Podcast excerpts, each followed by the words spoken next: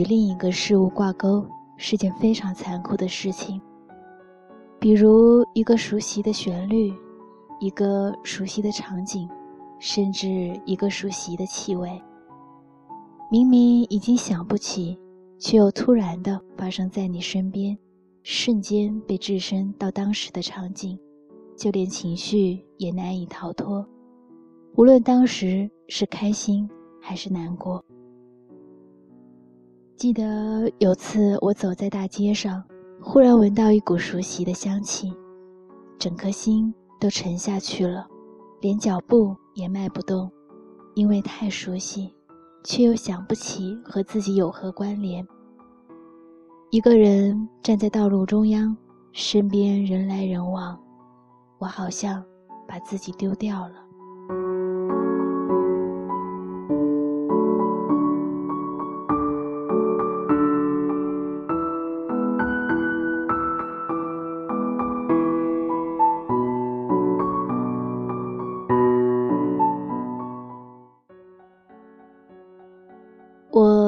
尽全力的回味，后来终于想起来，是他头发的味道。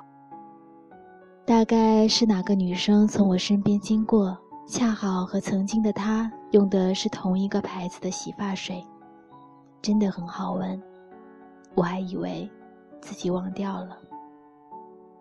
小时候，我经常一个人在家，那时候很怕雨天刮风打雷。每当遇到，我就自己躲在床上，想让全世界都找不到自己，一个人就会很安全。直到现在，天阴我就很少说话，嘴上说的少了，手上的文字就不免多了。或许记忆不会丢掉，只是想不起了。有次阴天，我一个人正坐在电脑前写东西。接到一条短信，是毛豆发来的，上面写着：“夏英丹，我在网上看见你写的文章了，原来你是个码字的，加油。”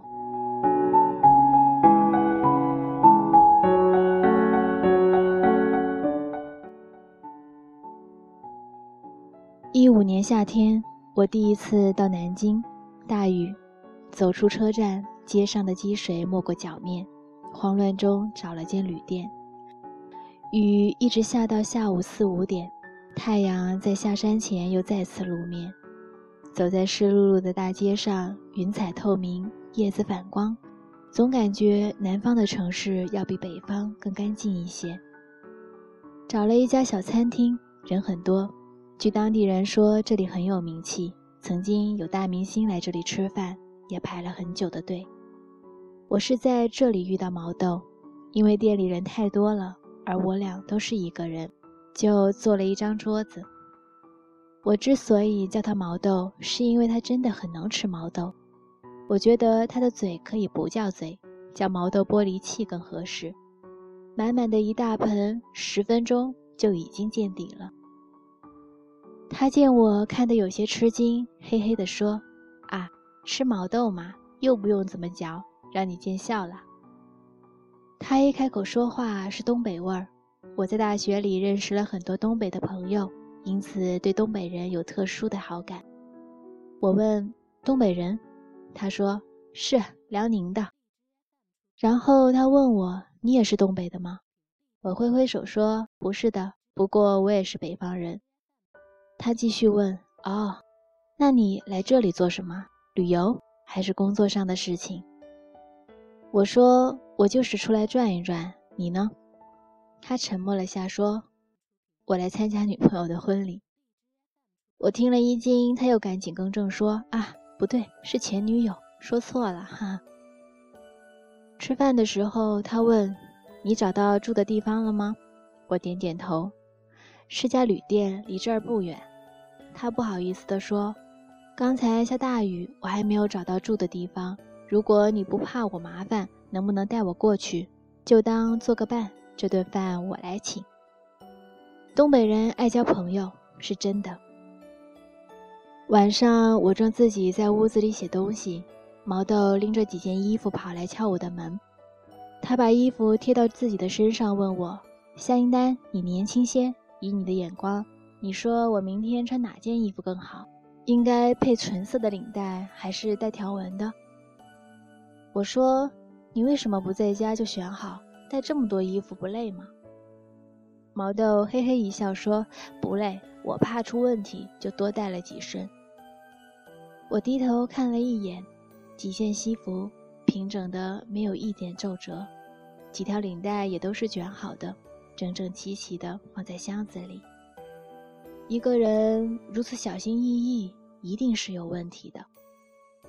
其实无论穿哪身，毛豆都会很帅气。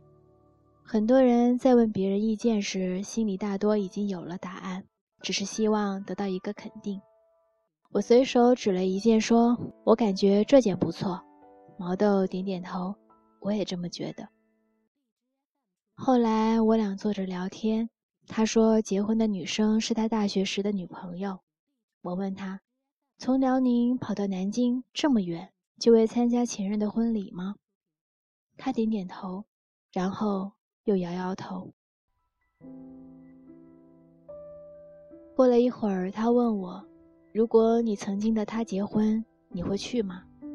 我说，应该不会，我还是挺小心眼儿的。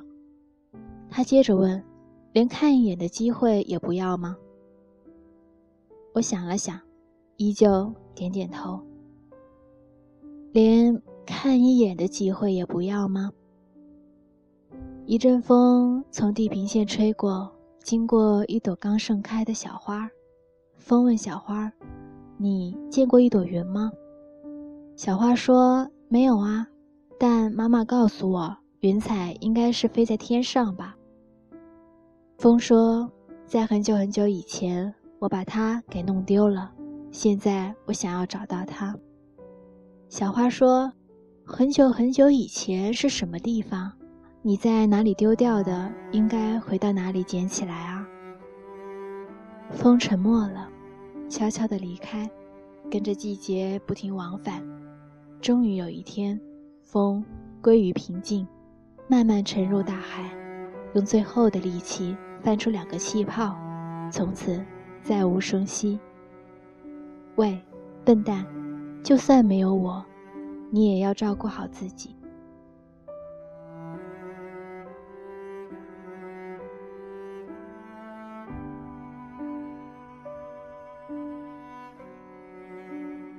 第二天，我出发去见一个同学，毛豆前往婚礼现场。我回到旅店时，天已经黑了，而毛豆还没有回来。同学说秦淮河的夜景很好，我想着出去转转，转身又走出旅店，沿着路边前行。还没走到秦淮河，看到了坐在路边烧烤摊的毛豆，是一个人。我走过去，毛豆身上酒气很重。他看见我走过来，一边喊着老板加串儿，一边说：“咱俩还真是有缘，这也能让你碰见。”我坐下没说话，我不说话，他也不说话，就这样沉默了好久。一会儿，毛豆突然说：“我觉得你很聪明，我现在觉得你昨天说的很对。”桌上有很多酒，我喝掉一杯，问。你什么时候回去？毛豆说：“明天就走。”你呢？我说：“我再待两天。”毛豆也喝了一杯酒，说：“你听过那个日进长安远的故事吗？”我摇摇头。毛豆继续说：“晋明帝小的时候，曾坐在他父亲的膝盖上玩耍。晋元帝问他：‘你说是太阳更远一些，还是长安更远一些呢？’”明帝回答说：“当然是太阳更远一些了，因为听说有人从长安到来，却从没有听人说过有人从太阳那边来，可见太阳要比长安远多了。”晋元帝听了非常高兴。第二天，元帝宴会聚群臣，想显耀一下明帝的聪明，就再次提出了这个问题：“你说是太阳更远一些？”还是长安更远一些呢？明帝回答说：“是长安更远一些。”这次的回答出乎了元帝的意料，脸色突变，问他：“为什么今天的回答和昨天的不一样呢？”明帝说：“我一睁眼就能够看见太阳，但却看不见长安，所以太阳离我们近，长安离我们远。”我问：“然后呢？”毛豆笑笑说：“不早了，回旅店拾掇拾掇，明天准备回去了。”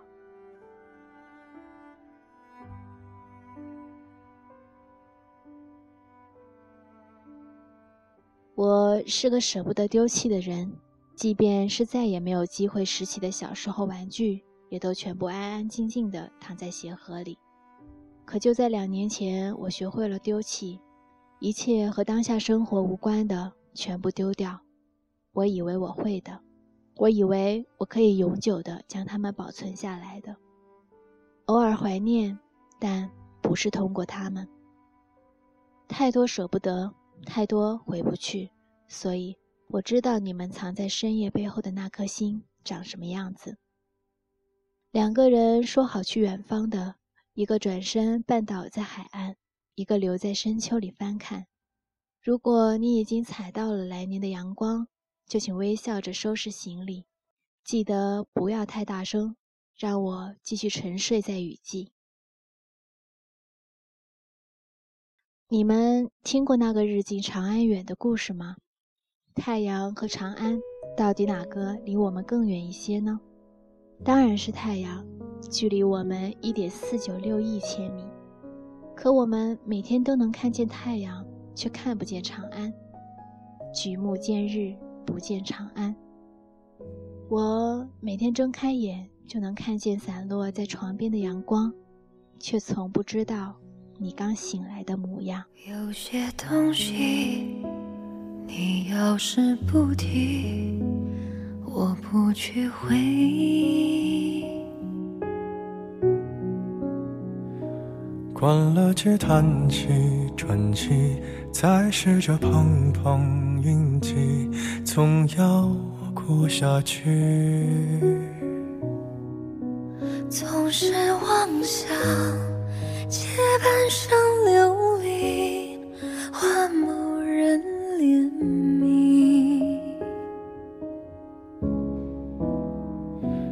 只怪那输得起的遇不上看得起的，找谁对不起？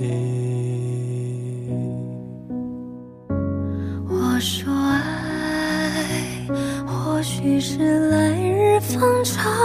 的事情，等不到人，也至少盼着就是来日方长的秘密。答案，不过是场好觉睡醒。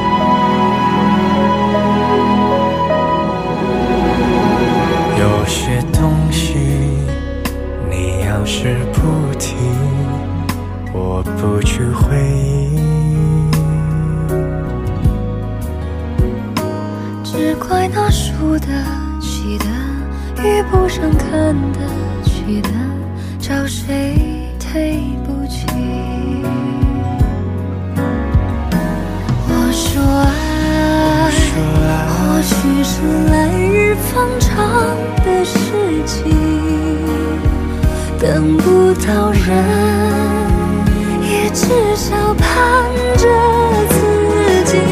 爱，终究是来日方长